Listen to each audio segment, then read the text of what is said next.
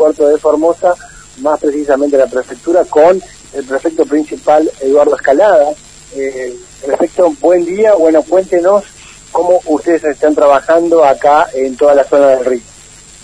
Bueno, buenos días a todos.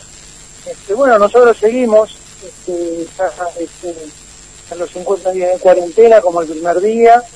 Eh, nosotros seguimos con nuestro accionar, con nuestro despliegue eh, potenciado en los lugares críticos este, conocidos por todos. Este, bueno, y tratando de, impedir día a día el cruce de, personas a territorio nacional.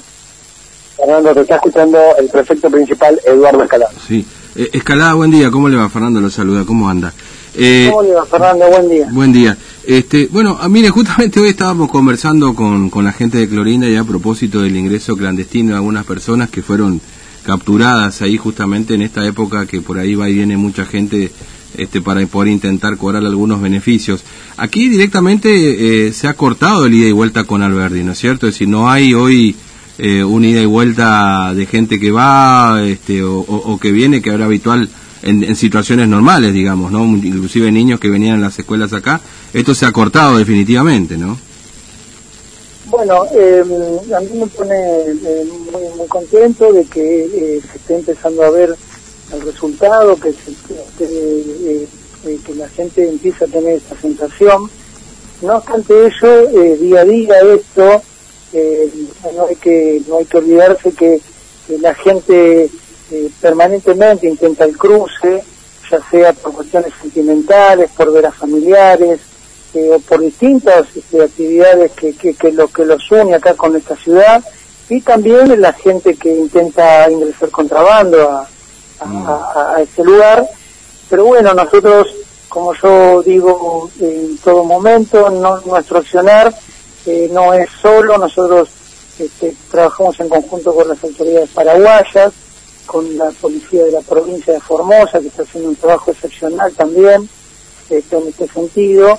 Este, y bueno, es día a día, Fernando, esto hasta que el decreto no, no deje sin efecto esta mm. cuarentena y tengamos nuevos lineamientos, nuevos funcionamientos, tanto para nosotros como acá el paso internacional. Esto es día a día y es minuto a minuto, intentando de que no se viole esta cuarentena que pueda afectar a los ciudadanos formoseños. Mm. Ahora, eh, ¿han detectado personas que han intentado ingresar en pasos clandestinos escalada, digamos, en este en este control que hacen ustedes permanentemente? Sí, sí, sí, permanentemente nosotros detectamos, eh, eh, inmediatamente se pone en aviso al organismo jurisdiccional, que esto significa que se judicializa a la persona, mm. hay un juez competente, se le abre una causa, este, y bueno, y ahí se va a depender si esta persona tiene antecedentes, este, y si es argentino, automáticamente pasa por los controles protocolares, digamos, implementados por el Ministerio de Desarrollo Humano, van a cuarentena. Sí, claro. Este, sí, sí, pero la, tenemos estadísticas que, que, que, señalan que, que hemos, hemos, hemos, eh, detenido personas intentando violar la mm. cuarentena. ¿Se, puede saber cuántas, digamos, cuánto, cuántas personas en este, no sé, 40 días y pico que tenemos de cuarentena, ah, perdón, sí, de aislamiento social preventivo y obligatorio, se han, y de cierre de frontera, por supuesto, se han demorado en esta, intentando ingresar, por lo menos por esta zona, digamos, ¿no? Nuestra zona acá. Sí, eh, la cantidad de personas, no, no, no te voy a ah, contar, sí te voy a decir que se abrieron 30 sumarios judiciales. Claro. En ese sentido, vos pensás que cada sumario judicial puede tener una, tres, cinco personas. Claro. ¿Me entendés? Sí, sí, sí, este, entiendo. sí, es un número importante. Es un sí, de, hecho que sean 30 ya, ya lo es, por supuesto. Y, y, y, se da esta particularidad, digamos, ¿no? Que por ahí hay mucha gente que a lo mejor tiene la doble nacionalidad, o, que tiene nacionalidad argentina, básicamente, digamos, ¿no? Que son los que intentan ingresar muchas veces. Este, ahora, ¿el río cómo está a propósito de esto también, Escalada? Digo, porque por ahí en, el caso de Clorinda recién escuchábamos que bueno el río está muy bajo, que hay zonas que directamente con una hay barro nada más. Acá sí el río eh, ¿cómo, está con su altura, digamos? este Bueno, ese, ahí ya entramos en otra de, las de las funciones mm. nuestras.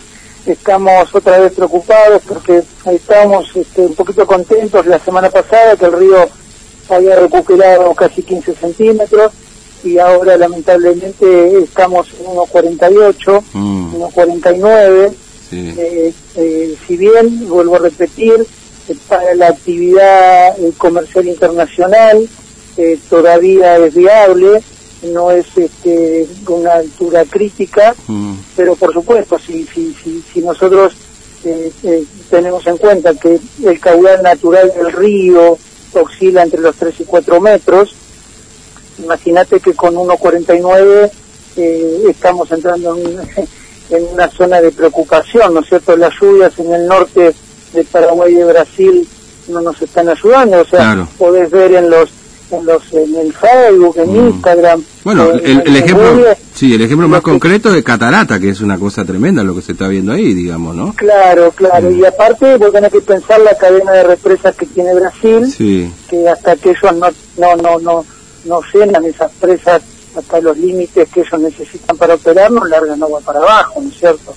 Mm. Entonces, eh, todo eso es una cadena, este, bueno, pero eh, una cosa es el río Paraná, que es otra cuenca, otra Claro. cosa es el río Paraguay, el río Paraguay todavía, todavía se encuentran niveles a lo que hace al comercio internacional, Mm. al movimiento de buques, todavía eh, operativo eh, en una fase normal, pero bueno, eh, eh, cada, yo siempre digo que cada centímetro de diferencia eh, puede ser, digamos, este, en, en varar o no, ¿no es cierto? claro. Eh, pero bueno, nosotros tenemos un tráfico promedio de 15, 20 embarcaciones de subida y de bajada por día.